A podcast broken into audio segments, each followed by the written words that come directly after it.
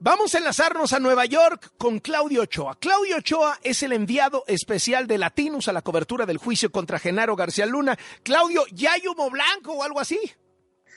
Carlos, todavía no hay nada de eso. Buenas tardes, qué gusto saludarte. Acabamos de salir una vez más, una de las tantas veces que hemos entrado y salido a esta corte de distrito este de Brooklyn. Cayó una notificación en la que avisaban que el juez Brian Cogan daría un mensaje y tal cual esto acaba de suceder hace unos minutos. Entramos y parte de lo peculiar, Carlos, es que la esposa de Genaro García Luna, la señora Pereira, estaba tomando el desayuno, era tiempo de lunch, y cuando a los reporteros nos llega la notificación de que el juez daría un mensaje, pues ya sabrás, salimos todos corriendo, y ella también, pero ella no sabía qué estaba sucediendo.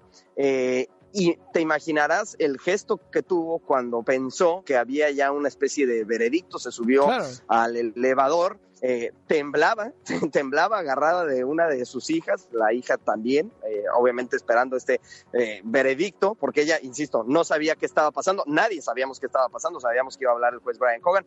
¿Qué fue lo que dijo el juez Brian Cogan? Hizo un par de anuncios que una de las integrantes del jurado, Carlos, tenía que tomar una llamada de Zoom a las 2 de la tarde tiempo de acá, una de la tarde tiempo de México, y que se lo permitiría, pero que le advertiría que si veía algo publicado respecto al, juicio, ella estaría en problemas. No sabemos de qué naturaleza iba a ser la llamada de esta integrante del jurado. La segunda cosa es que el jurado estaba solicitando eh, una carta para eh, sus patrones en los distintos empleos que tiene cada uno de estos integrantes del jurado. Hay que recordar que este jurado está completamente compuesto por civiles que tienen una vida común y corriente y entonces eh, sus jefes les tienen que seguir pagando por ley mientras ellos permanecen acá. Estaban solicitando una carta de que eh, estaban, continuaban en este juicio de, de, Genaro García Luna. También se solicitó, por, pero esto fue más temprano, Carlos, eh, evidencia, 12 evidencias solicitaron los integrantes del jurado al juez Brian Cogan para hacer una especie de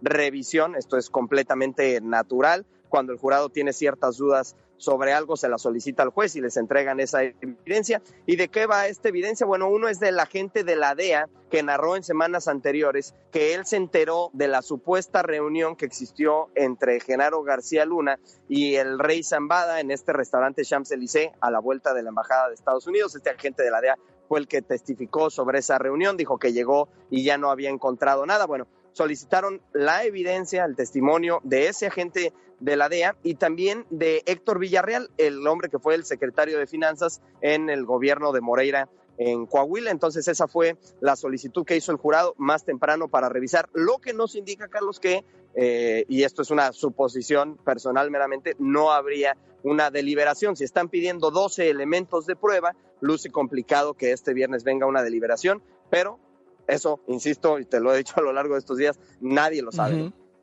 Qué cosa. Claudio, muchísimas gracias por este enlace para W Radio y te mando un abrazo. Gracias a ti, otro de vuelta. Claudio Ochoa, el enviado especial de Latinus a la cobertura del juicio contra Genaro García Luna.